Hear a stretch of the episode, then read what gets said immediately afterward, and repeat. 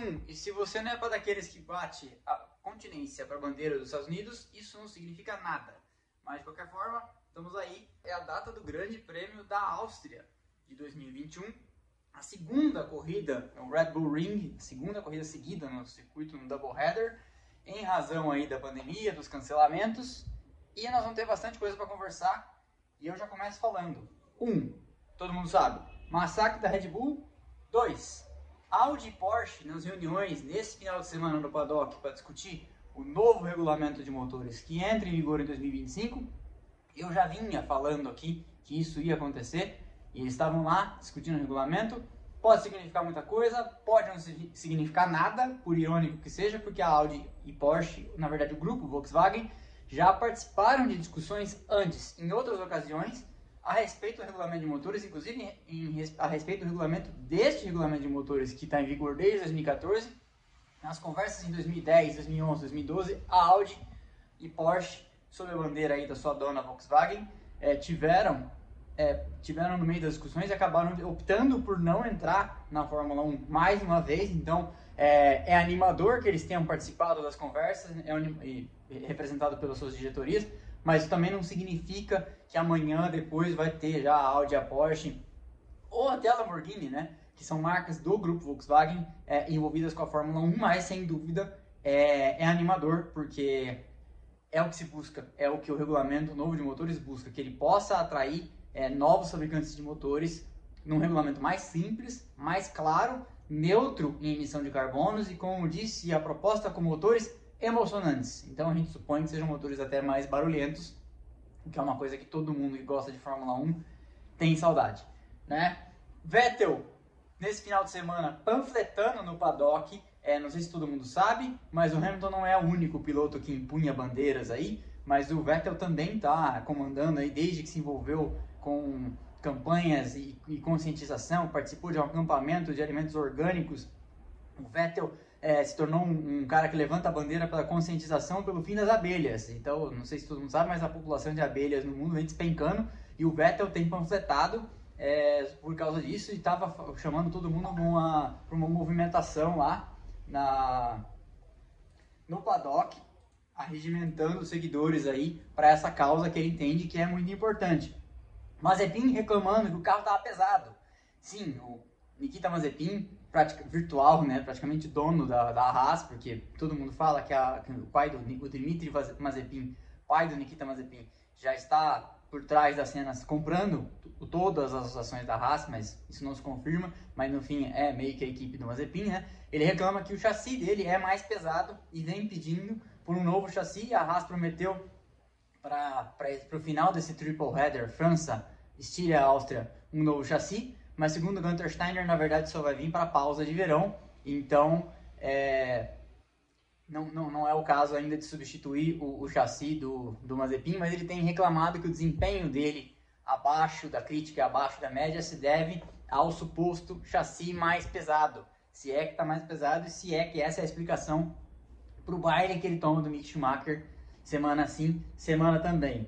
Lewis Hamilton de contrato novo, contrato renovado para 2022, 2023, então ele corre mais esse ano, 2022, 2023, ele vai sentir aí o gostinho do novo regulamento, dos carros novos. Então, se você é hater ou se você desgosta no Hamilton, tenho uma má notícia para você, ele vai continuar é, por, por, pelo menos mais dois anos é, e não parece que está é, aí largando o osso tão facilmente. Hamilton que tem reclamado com a Mercedes, que já mudou o foco para o carro de 2022, é, mas ele tem pedido que continuem trazendo atualizações porque ele não quer ela desistir tão facilmente da briga do campeonato desse ano, né? Que não está inteiramente perdido ainda. Se a, se a, Mercedes reagir, ela ainda consegue levar a briga é, até o final do ano. Mas no momento, como vocês viram na corrida hoje, a Mercedes, se não fizer nada, não tem a menor chance. É, não, esse final de semana, inclusive, a vantagem da Red Bull foi maior, né? Eu acompanhei, eu lembro que eu comentei aqui na live passada, é, nas primeiras 20 voltas,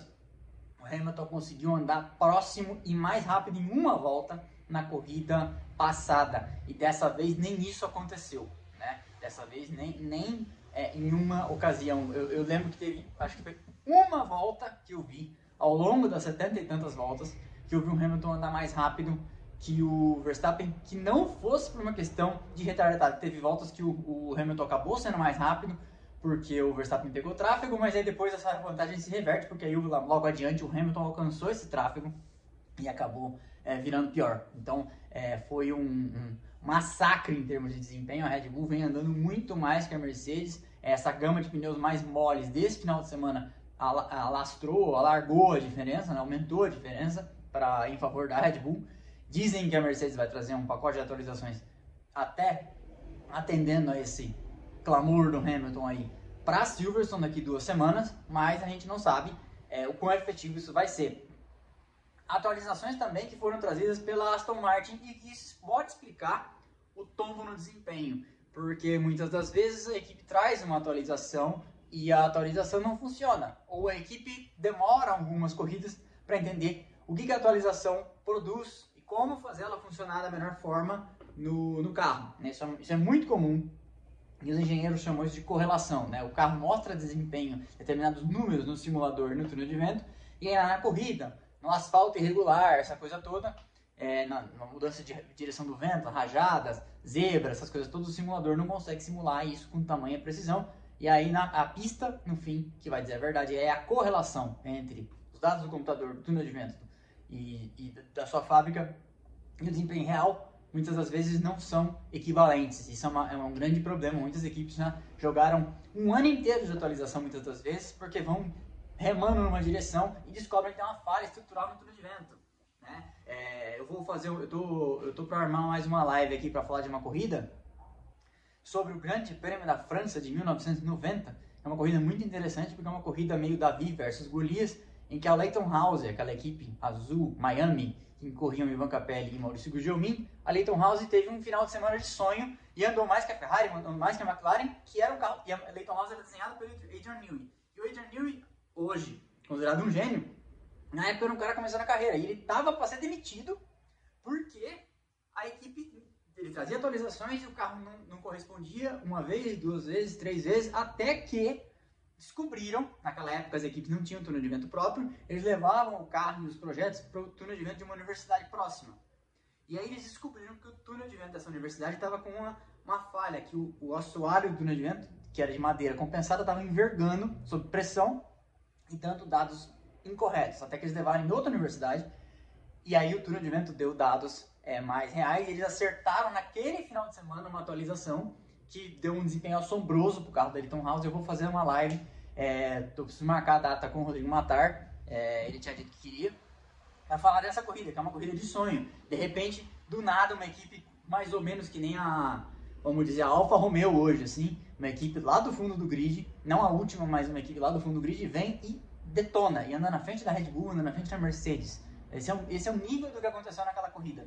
É, e é, é disso que eu estou falando, da correlação entre o que os números mostram e o que o carro desempenha efetivamente na pista. Esse é o grande X da questão. Pirelli promete trazer borracha nova para o final de semana que vem. Isso pode ser, eu também levantei a lebre aqui no final de semana da corrida de Baku, na nossa live pós-corrida do, do Azerbaijão. Eu também levantei a questão de que as falhas estruturais nos pneus do é, Lance Stroll e do Max Verstappen, que custaram, que custaram aí bons, bons pontos para o Lance Stroll, que custaram a vitória, que custou a vitória do Max Verstappen, podiam ser sinal de que down, o downforce que os carros estão gerando e, e, portanto, o esforço, a carga de pressão, o esforço mecânico sobre os pneus que eles estavam trazendo para a estrutura da borracha, já podiam estar levando os pneus a fadiga e falha e, e, e ruptura da, do, daquele anel é, que tem dentro do pneu que faz o pneu né, se manter junto. E pode ser uma resposta. A Pirelli nunca vai admitir, mas o fato dela trazer um pneu atualizado aí para todas as equipes em Silverstone pode ser uma resposta de bastidor àqueles problemas que nós vimos acontecendo em Baku, porque o fato é que os carros continuam gerando cada vez mais pressão aerodinâmica, cada vez mais é, esforço mecânico para os pneus, portanto, né, quanto mais pressão aerodinâmica, mais rápido você consegue contornar as curvas, quanto mais você contorna, rápido você contorna as curvas, mais esforço você traz para o pneu é, eu não esqueci que eu preciso fazer um, um, episódio sobre pneus. Inclusive, semana que vem não tem corrida. Então, quarta-feira que vem, eu vou soltar um episódio só sobre estratégias de pneus, undercut, overcut, como é que são suas escolhas, o básico do básico para você entender quando eles estão falando essas coisas. Então essa é mais uma informação. A Pirelli traz pneus novos para o final de semana, sem ser esse, no outro, em Silverstone. Outra coisa importante, hoje todo mundo comentava no pré-corrida que a Ferrari ontem não foi ao Q3, todo mundo observou, todo mundo criticou bastante a Ferrari, a Ferrari não foi ao Q3 de propósito, eles estavam dizendo. E isso mostrou-se muito interessante, porque ela não foi ao Q3 de propósito, priorizou o acerto de corrida final de semana inteiro. O resultado é visto hoje, com o Carlos Sainz e o Charles Leclerc tendo uma, uma corrida de estratégia conservadora com a borracha, mas que uma estratégia que levou eles lá para frente para pontuar. Não fosse o desempenho absurdo que vem tendo lá do Norris, talvez a Ferrari tivesse aí encostado mais ainda né, na, na McLaren, porque no fim acabou sendo aí um final de semana, é, mais um final de semana, mais um capítulo dessa batalha é, Ferrari versus McLaren na pontuação dos construtores, McLaren versus Ferrari, Ferrari versus McLaren. Esse final de semana da vitória do Max Verstappen foi o primeiro, primeiro Grand Chelem da carreira dele. E o que é um Grand Chelem?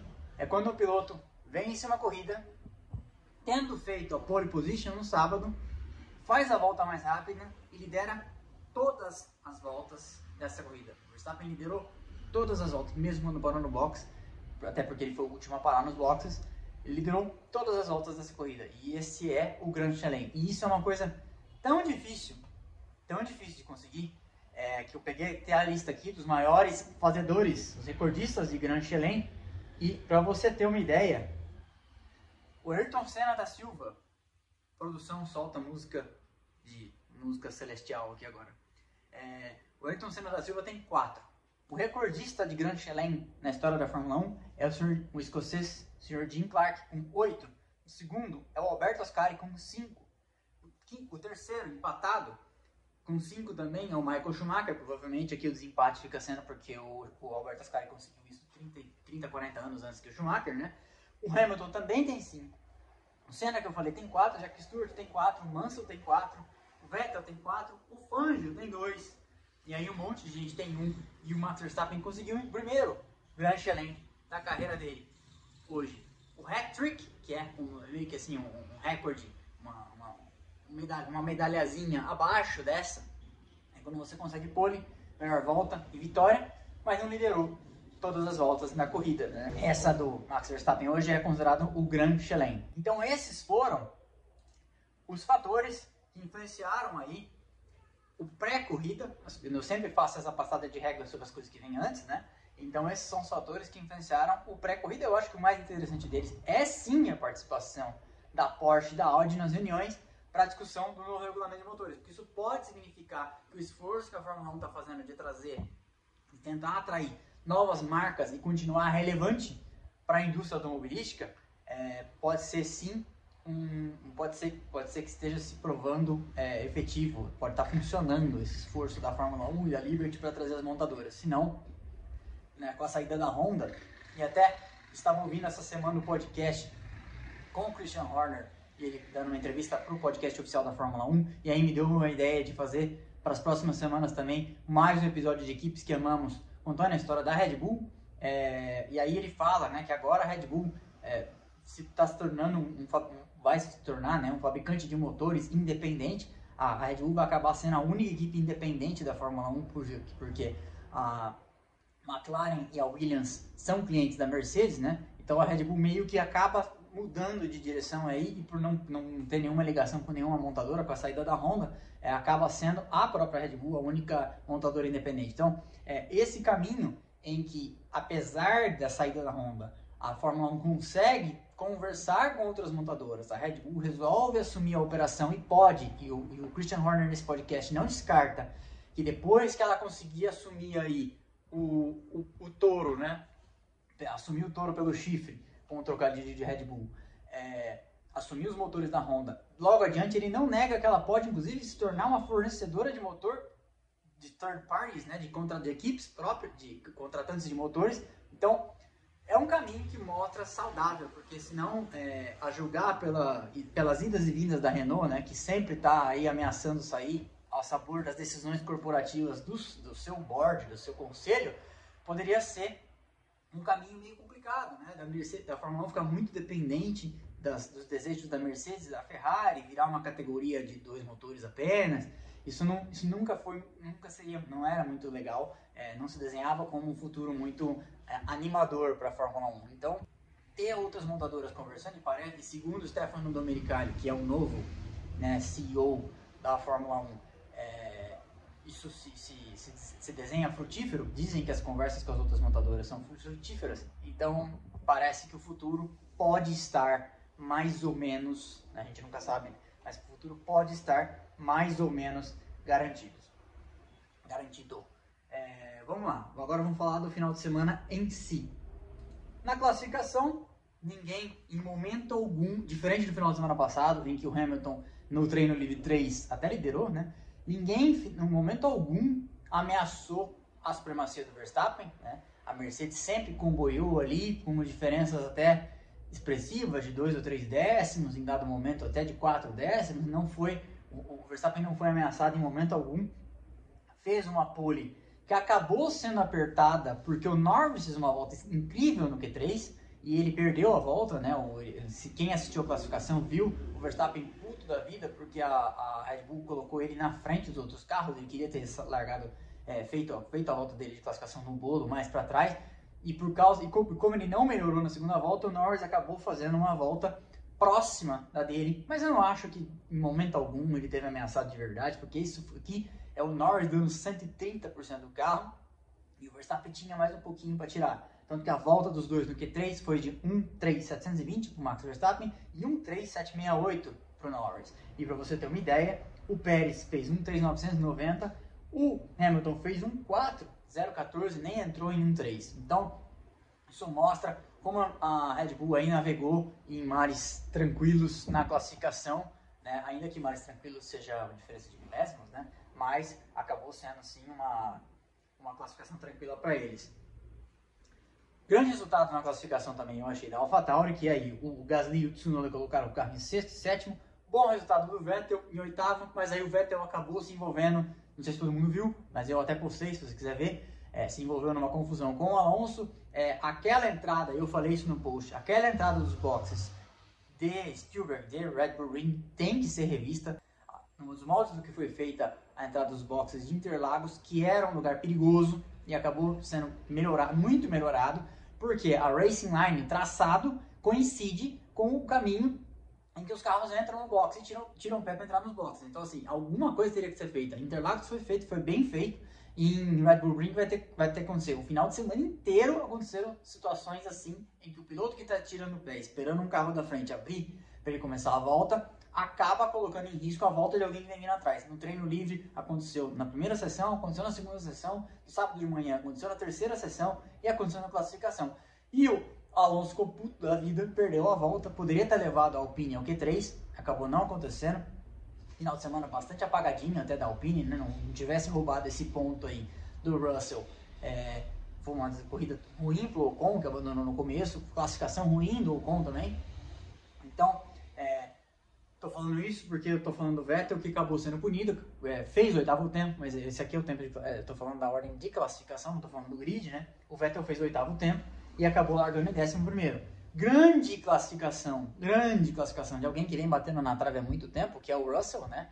Ele marcou um nono tempo e por mérito, né? Na semana passada ele largou entre os 10, mas porque houve uma punição pro Tsunoda, dessa vez ele colocou o carro mesmo Q3 e classificou o carro. Ele fez um 4.591 o Vettel, um carro melhor do que o dele, fez um 4,570, ou seja, 21 milésimos. Ele ficou na frente do Stroll, que fez um 4,618. Assim, o Russell vem mostrando, depois de ter sido muito questionado, né, corridas atrás, aí naquele episódio em Imola com o Bottas, o Russell vem mostrando, de fato, que é um piloto que merece é, estar sendo cotado para assumir uma Mercedes no final do ano para começar 2022, né? Não se sabe ainda, o Toto Wolff promete que isso vai ser, essa novela vai ser resolvida nas próximas semanas até a, até a summer break, até a pausa de, de verão, que acontece lá em agosto na, na Europa.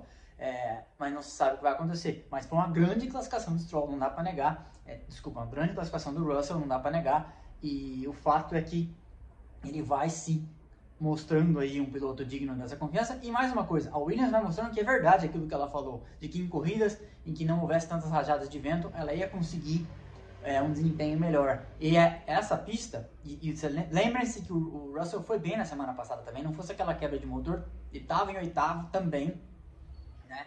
É, andou bem a corrida toda, não fosse aquela quebra de motor, poderia talvez ter pontuado. Nós falamos isso aqui na live passada. Eu falei na live passada como teria sido importante um oitavo lugar que era a posição que ele estava naquele momento.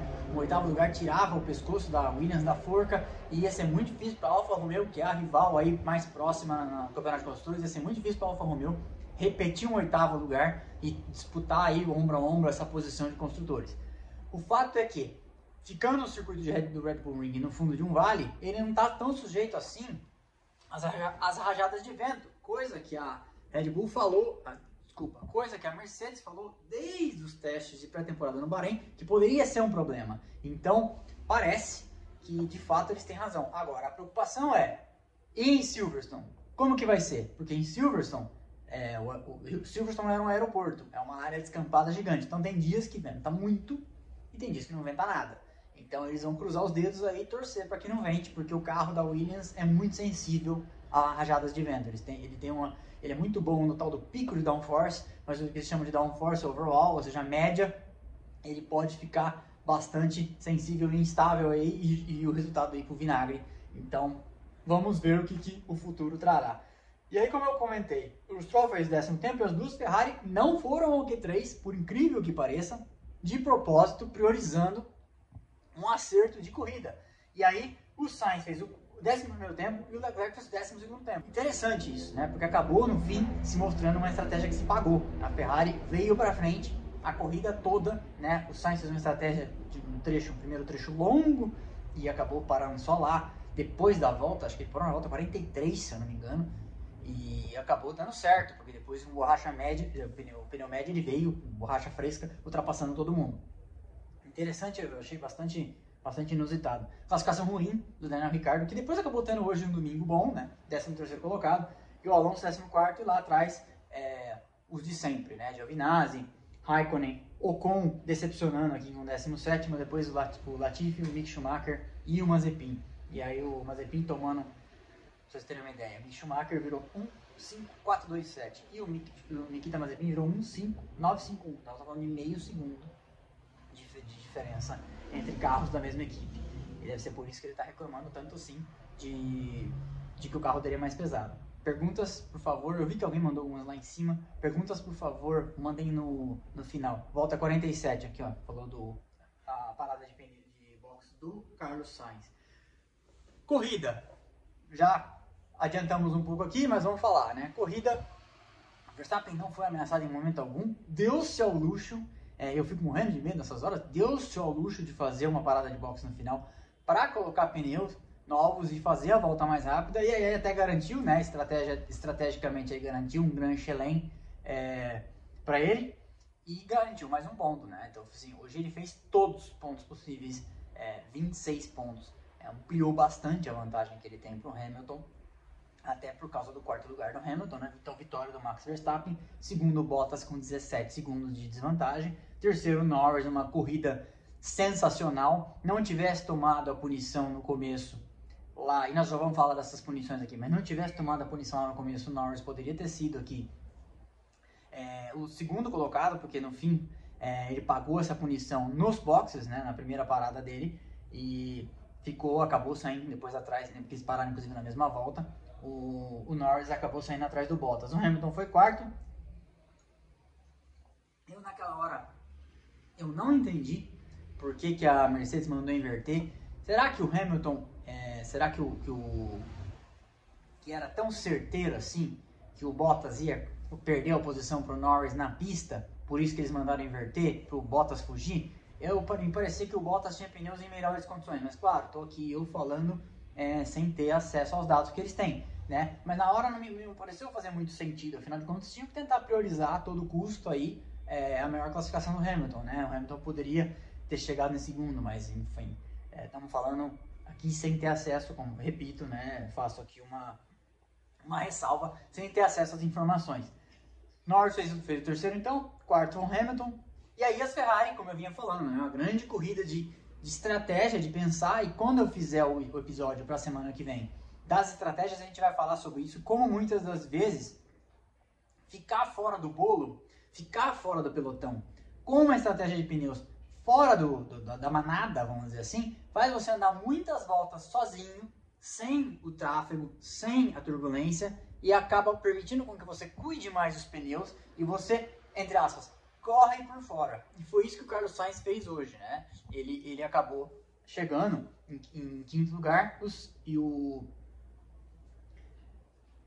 ele acabou chegando em quinto lugar e aí é, mostra como, como se pagou essa, essa estratégia, ainda que ele tenha chegado atrás de Norris. Mas, enfim, para quem saiu em 11, de fato, é, e não tem nenhum adversário fácil aqui, né? Para quem chegou em 11, de fato, quem largou em 11, de fato, é um resultado interessante. Sérgio Pérez em sexto. Que, que deu no Sérgio Pérez hoje? Depois que ele tomou aquela espremida, ele resolveu é, se vingar né, e aplicou duas vezes. Agora, vamos até fazer uma pausa aqui para falar das punições. É, eu acho o seguinte: os três incidentes de hoje eu considero incidentes de corrida, né? É, mas não dá para negar que a FIA tem a sua linha de coerência, porque ela puniu todo mundo de maneira igual, né? Só que eu acho que o Sérgio Pérez tinha que, tomar, tem que ter tomado 20 segundos na, na segunda vez, porque a reincidência não pode ser é, só mais 5 segundos, senão daqui a pouco começa a valer a pena espremer os outros para fora, né? Se ele tivesse tomado 5, depois tomado 20, é, o caráter, vamos dizer assim, pedagógico teria sido outro, e ele não teria chegado em sexto lugar, né? E aí eu vou até falar algo que cala o coração do torcedor, que assim, se ele tivesse tomado 20, o George Russell tinha chegado entre os 10, né? E aí ele teria marcado ponto, de, mesmo tendo sido ultrapassado pelo Fernando Alonso. De qualquer forma, eu achei é, que isso é um barato para o Sérgio Pérez na segunda vez. E, embora eu ache, como eu estou explicando aqui, né? Embora eu ache exagerado é, aplicar aquele tipo de punição, não dá para negar que a FIA tem a sua linha, né? E tem sido coerente é, com relação a ela. Até porque eu fui ler o regulamento desportivo. O regulamento desportivo diz que quando você estiver lado a lado com o carro, você tem que deixar a largura de outro carro para ele. É, e o Norris não deixou para o Pérez e o Pérez não deixou nas outras duas vezes é, em que teve envolvido em situações assim. E por que, que eu estou dizendo que a FIA tem sido é, coerente com relação a isso? Porque a FIA puniu Hamilton em Interlagos 2019, lembra aquela vez? Quando o Albon foi passar ele no bico de pato. Depois ela puniu de novo o Hamilton, de novo contra o Albon, lá no Red Bull Ring, na primeira corrida do ano passado, lá era Grande Prêmio da Áustria, inclusive está fazendo um ano dessa corrida. Ela puniu também e puniu hoje. Então, assim, gostemos ou não, pelo menos os caras têm um critério e eles seguem o critério à risca. Né? Você não deixou a largura de um, de uma, de um carro para o adversário, punição. O que eu discordo é que eu acho que a segunda vez o Sérgio Pérez, a punição tinha que ter sido de 20 segundos. Por isso que eu acho que 5 mais 5 saiu barato. Sérgio Pérez em sexto, Daniel Ricardo em sétimo na corrida de até reabilitação, né? Não dá para negar. Foi um, foi um, resultado decente que mostra que ele tá ali naquela luta dele para se recuperar, naquela luta dele para pegar o ritmo, mas ele, claro, tem sido muito ofuscado pela performance do Lando Norris, né? Que é muito acima da dele. É, a tabela de pontos aqui não vai nos deixar mentir. E a próprio resultado final da corrida, né? O Norris lá ao pódio e o Ricardo não teve nem perto. Em corrida alguma, o Ricardo não teve nem perto de ir ao pódio, fazer o seu primeiro pódio na McLaren. Eu, inclusive, acho que é isso que está faltando para o Ricardo em algum momento, que talvez dê aquela destravada emocional que todo piloto às vezes precisa, né? Ricardo sétimo, Charles Leclerc em oitavo, Pierre Gasly em nono. Bom resultado de novo da AlphaTauri. Eu esperava mais um pouco deles pelo, pelo, pela classificação que eles tiveram, né? É, em sexto e sétimo, se eu não me engano, foi o que eu falei aqui. É, vamos lá, olha o grid.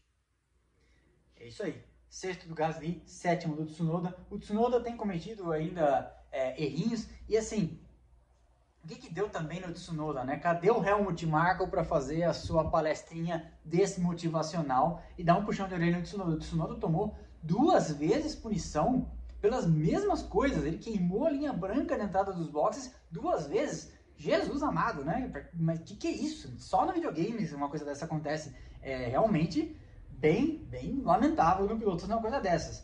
Eu não, eu não, é, é, o tipo de coisa que você fica pensando, né? O cara, ele tem velocidade, é evidente isso, já ficou claro para todo mundo, mas a maturidade de um piloto de tomar duas, eu, mesmo que eu ache, mais uma vez, a punição da linha branca exagerada. Não está escrito. Eles treinam a entrada dos boxes final de semana inteiro. Se alguém aqui já foi em treino livre, é, e se não foi, vá um dia é, em Interlagos, nos treinos de sexta-feira, fique perto ali da entrada dos boxes, você vai ver que eles treinam a entrada dos boxes o final de semana inteiro, para que na hora da corrida não tenha esse tipo de improviso, não tenha esse tipo de surpresa. Então eles, eles vão tentando frear cada vez mais tarde para ver o quanto dá para entrar flat no acelerador até o último momento na linha branca, para que o carro, para que eles consigam é, aí ter o melhor desempenho possível, maximizando o quanto de tempo vai ficar com o pé no acelerador, para que não ultrapasse também o limite de velocidade na linha branca e que não queime a linha branca na lateral aqui, que foi o que aconteceu com o Tsunoda duas vezes, né? Inclusive, conta-se que quem inventou esse negócio de praticar a entrada nos boxes é, durante o final de semana, sexta, sábado, e aí warm-up do domingo, inclusive naquela época tinha warm-up, foi o Ayrton Senna. O Ayrton Senna é, fazia isso porque sabia que na ainda mais naquela época, né, que não havia limite de velocidade no pit lane, entrava em quinta, sexta marcha no pit, no pit lane, é, e sempre, antigamente aqueles pit lanes tinham é, umas chincanes assim, então ele entrava o final de semana inteiro treinando em alta, né, para ver aonde dava para ir tirar a vantagem. Isso acabava, como acaba, né, dando diferença no desempenho. Mas eu, então fica aqui minha nota de, de repúdio, vamos dizer assim, ao desempenho do Tsunoda nesse aspecto, que é de bastante imaturidade, né? Gasly nono, então, somando mais dois pontinhos aí para o AlphaTauri. Alonso, décimo. Coitado do Alonso. Tinha carro ontem para ir ao Q3, né? Foi prejudicado pelo Vettel. E o desempenho médio da Alpine mostrava que tinha, tinha mais para dar, mas acabou no final numa batalha bastante interessante e que, eu vou até dizer, o Russell perdeu essa batalha com o Alonso, mas brigar assim com um cara encardido como o Fernando Alonso por tantas voltas só engrandece, só credencia o, o Russell como piloto que é, né? Então, é, é bastante, é bastante, vamos dizer assim, é, como eu falei, só credencia, né? Ele, ele, se defendeu justo, se defendeu limpo do Alonso, acabou tomando ultrapassagem, quando já não dava mais para segurar, mas foi um, um desempenho bastante de respeito, né, do Russell. Isso mostra que sim, pode ser que ele tenha de fato essa cancha, esse estofo todo para ser um piloto Mercedes no ano que vem, porque se você comparar o desempenho dele com o Latifi, você vai perceber o quanto o Russell está levando a Williams nas costas, né? E como é, ele já tem capacidade para liderar uma equipe. Não que eu acho que ele tem capacidade para liderar a Mercedes, porque ele vai chegar lá e ele vai, se ele chegar mesmo, né? Ele vai chegar lá e vai encontrar uma equipe que já pertence a um cara sete vezes campeão mundial. Mas de qualquer forma, mostra que tem aí é, pique para já, como dizem os ingleses, hit the ground running, ou seja, acertar o chão já rodando, né? E não, e não ser engolido por um companheiro mais experiente. Então, décimo primeiro para o Russell, mais uma vez bate na trave, né? Que pena. É, e torcer para que a Williams consiga em algum momento converter. Você vê, a Williams não falhou nos pitstops hoje, o carro andou bem a corrida toda, mas de fato é, muitas das vezes não dá para segurar a peteca quando você está andando mais que o carro, né? Até porque andar mais que o carro detona os pneus em algum momento você ia acabar sendo ultrapassado, como foi ultrapassado no final pelo Fernando Alonso.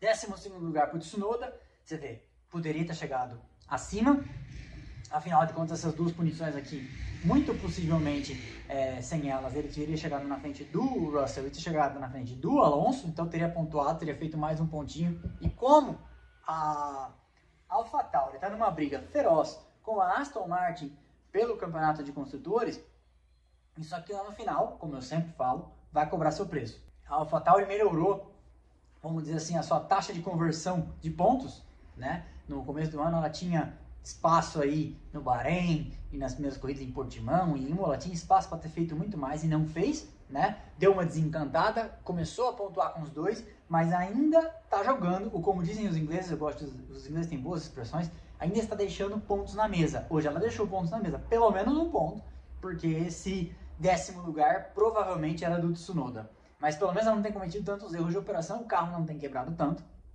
e os dois pilotos têm trabalhado melhor. Mas, de qualquer forma, é, tem que ser enfatizado aí essa falha do Tsunoda com essas duas, posições, duas punições pelo mesmo motivo, porque, de fato, é, isso custa caro. Lance Stroll, 13 terceiro é, lugar, corrida meio apagadinha, né? nada muito digno de destaque. 14 para o Giovinazzi, 15 para o Raikkonen, e aí nós vamos ter que conversar sobre esses dois cidadãos, né? O Kimi Raikkonen e o Sebastian Vettel, que foi o 17, entre os dois o Latifi.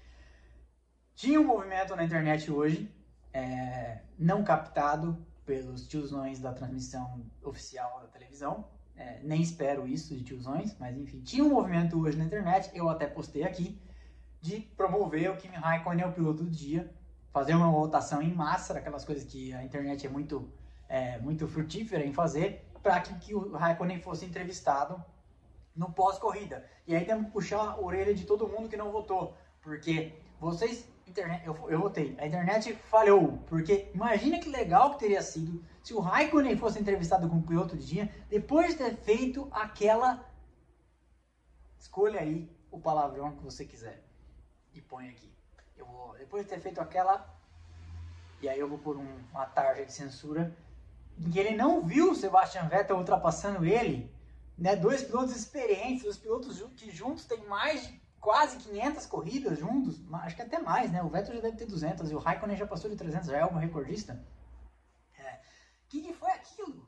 Lance de Fórmula 1 na internet jogando no multiplayer uma grande não uma besteira. Ainda bem que não valia nada, ainda bem que ninguém se machucou, porque tinha, tinha velocidade suficiente ali para ter capotado a Aston Martin do, do Sebastian Vettel. Né? Meu Deus do céu, e teria sido muito engraçado o Raikkonen ser entrevistado no pós-corrida. Ele que soltou os cachorros, os engenheiros, vocês ouviram hoje? Deu mais uma mitada.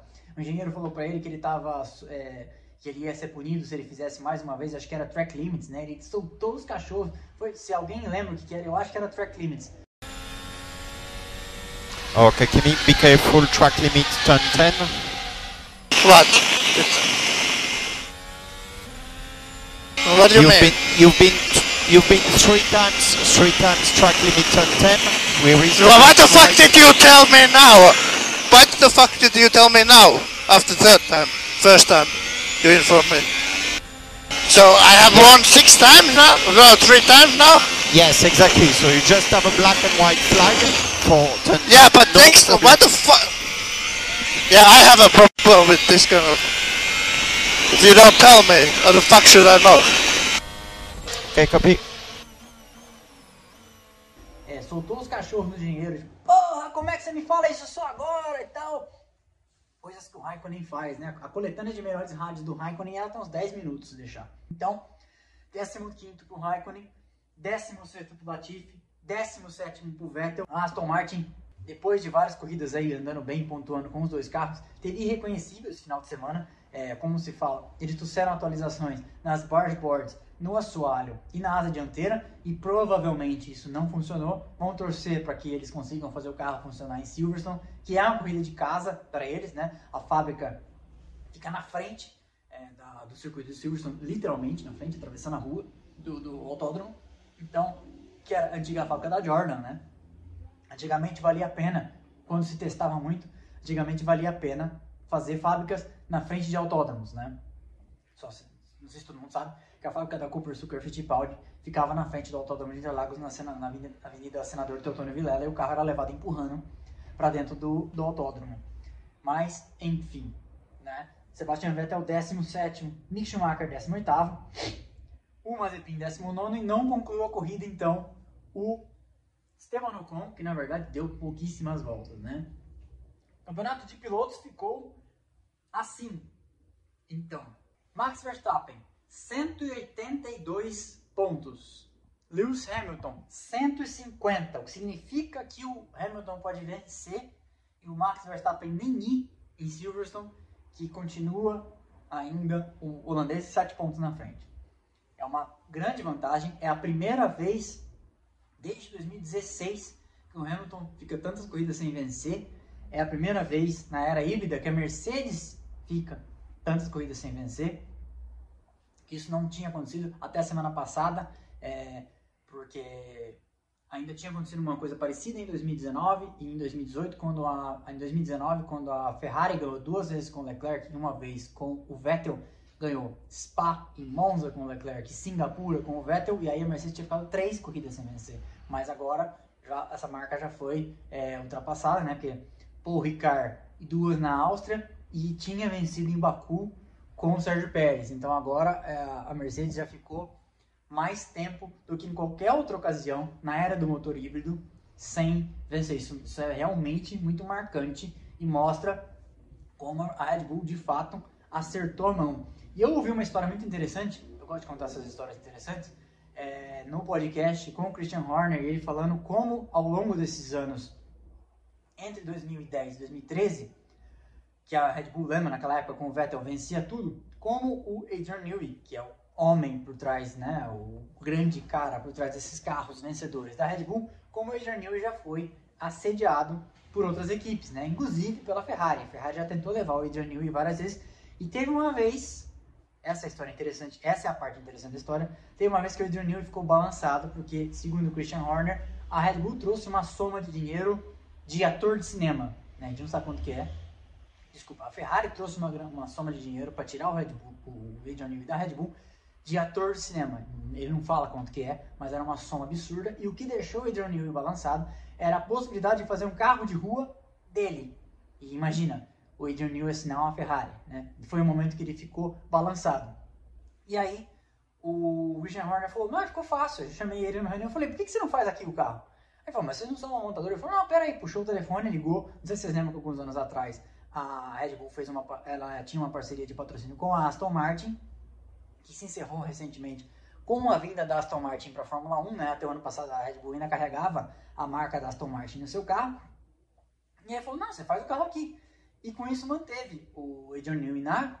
Manteve Adrian Newey e manteve Adrian Newey feliz, né? Na Red Bull. E ele continuou lá e agora está aí para ser lançado o primeiro carro de rua desenhado pelo Adrian Newey, que é o Valkyrie, que é o Aston Martin Valkyrie, que é um super carro que ia ter, parece que 25 unidades fabricadas, já tem 150 unidades vendidas, é um super carro. E agora, no podcast, até perguntar, mas e aí, vocês vão pôr esse carro para correr numa corrida? Ele falou, é possível que a gente consiga é, montar uma estrutura paralela à equipe de Fórmula 1 para correr esse carro em Le Mans, para correr esse carro em corridas de GT, correr esse carro no Endurance. Então, é uma história bem legal e mostra do que, que esses caras é, são, o que, que motiva esses caras, né? o que motiva um cara que nem o Adrian Newey, depois de tantos anos, depois de ter ganhado campeonatos com a Williams, depois de ter ganhado campeonatos com a McLaren, depois de ter ganhado vários campeonatos com a Red Bull e ter passado assim em terreno aí desde 2014 penando, né, tomando um passeio da Mercedes para ainda ter gás para viajar semana sim, semana não, e às vezes semanas emendadas mundo afora aí desenhando carros e, e disputando, né, essa essa a corrida de campeonato de construtores, que é uma corrida paralela à corrida da pista. Eu sempre falo isso aqui, né? A Fórmula 1 é uma corrida de fábricas. É, nós estamos chegando no final. Façam suas, mandem suas perguntas para eu ler. Mas enfim, campeonato de pilotos, que eu estava falando. Max Verstappen 182 pontos, Lewis Hamilton 150, Sérgio Pérez é o terceiro, 104. Finalmente passou aí o Lando Norris.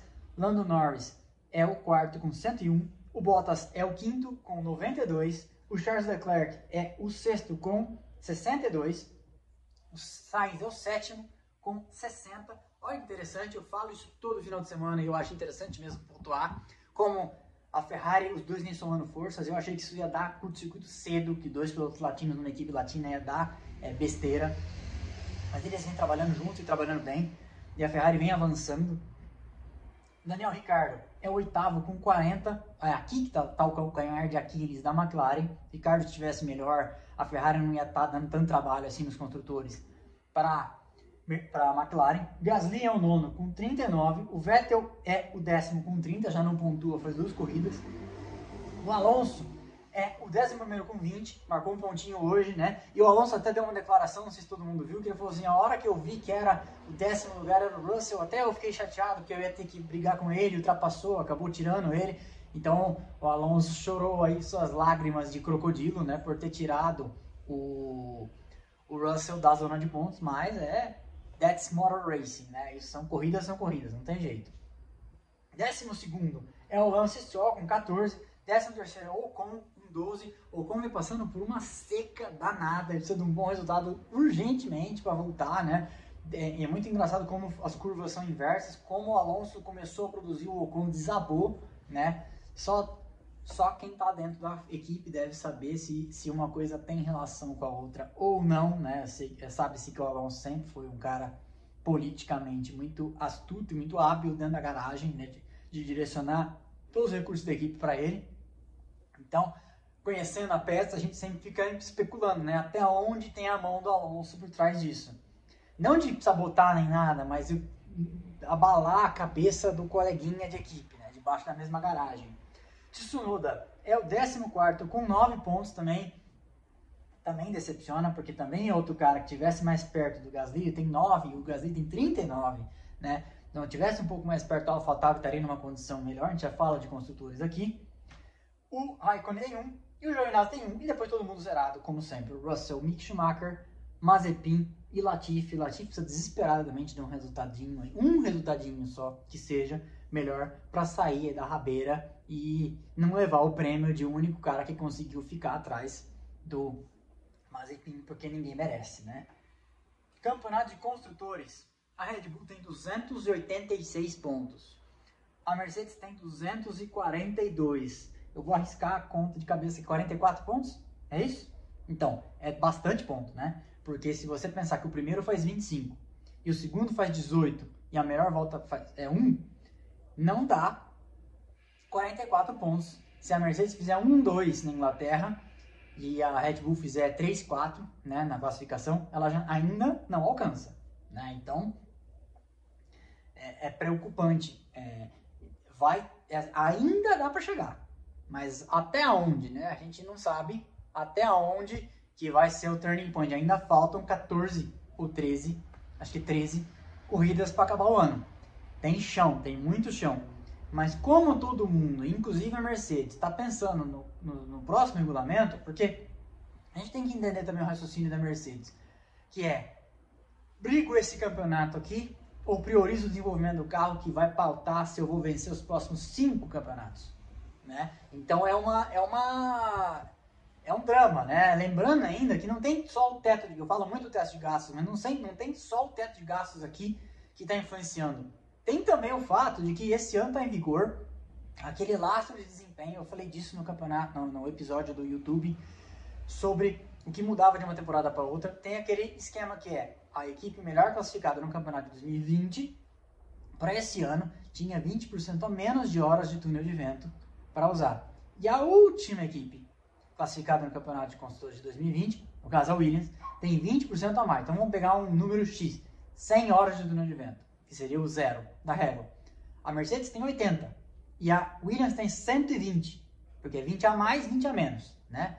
Então, a Red Bull tem é, é, 20, é, acho que é 15, se não me engano. Aí a terceira, que foi a McLaren, tem 10 a menos. Então, e também ao contrário, a penúltima, antepenúltima, tem, vai decrescendo. 20 a mais, 15 a mais, 10 a mais. Né? Então, essa, isso tudo tem que entrar na conta do quanto a Mercedes coloca de dinheiro e tempo no desenvolvimento do carro.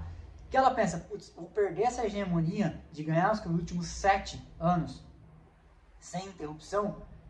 Faço isso ou troco o desenvolvimento, não, vou priorizar o desenvolvimento do próximo carro, porque o próximo carro é uma esteira, sempre é, que vai me levar a vencer as próximas 5, 6, 7 temporadas.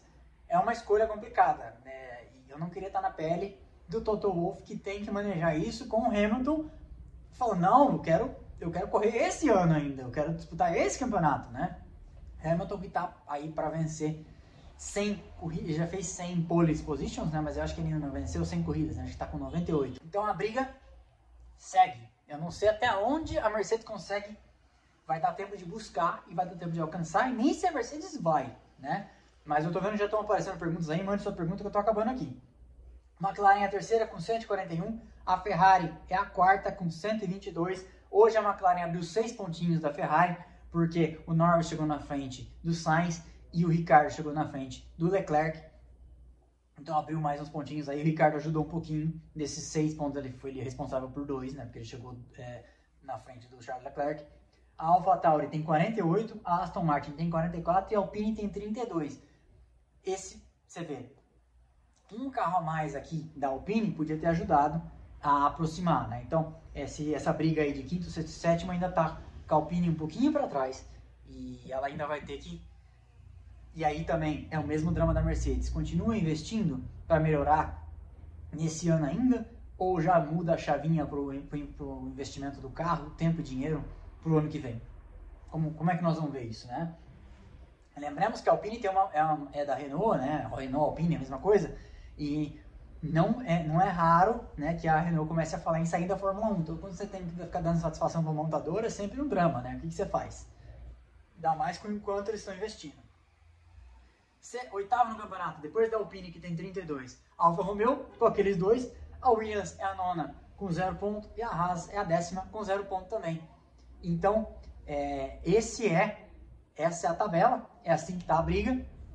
Na semana que vem, como eu tô falando, eu vou publicar um episódio de conteúdo, eu gosto, tô com saudade de fazer episódios de conteúdo, que veio tendo vindo corridas seguidas, eu tive duas lives com o Rodrigo Matar e com o Ricardo Hag, é, vou, fazer, vou falar sobre estratégias, vou falar sobre pitstops e quero fazer o próximo, só que aí vai ter corrida, né, tem Silverstone, um episódio sobre equipes que amamos, que vai continuar a saga que eu venho fazendo no podcast, das equipes, já contei a história da Ferrari, já contei a história da Minardi, já contei a história da Jordan, já contei a história da Brown, da Williams, da McLaren, então eu quero contar a história da Red Bull dessa vez, que começou lá atrás, nos anos 80, uma Paul Stewart Racing. Depois, quando o Jack Stewart resolveu entrar na Fórmula 1, ela virou Stewart, correu o Barrichello, correu o pai do Magnussen, correu o pai do Verstappen, Jos Verstappen.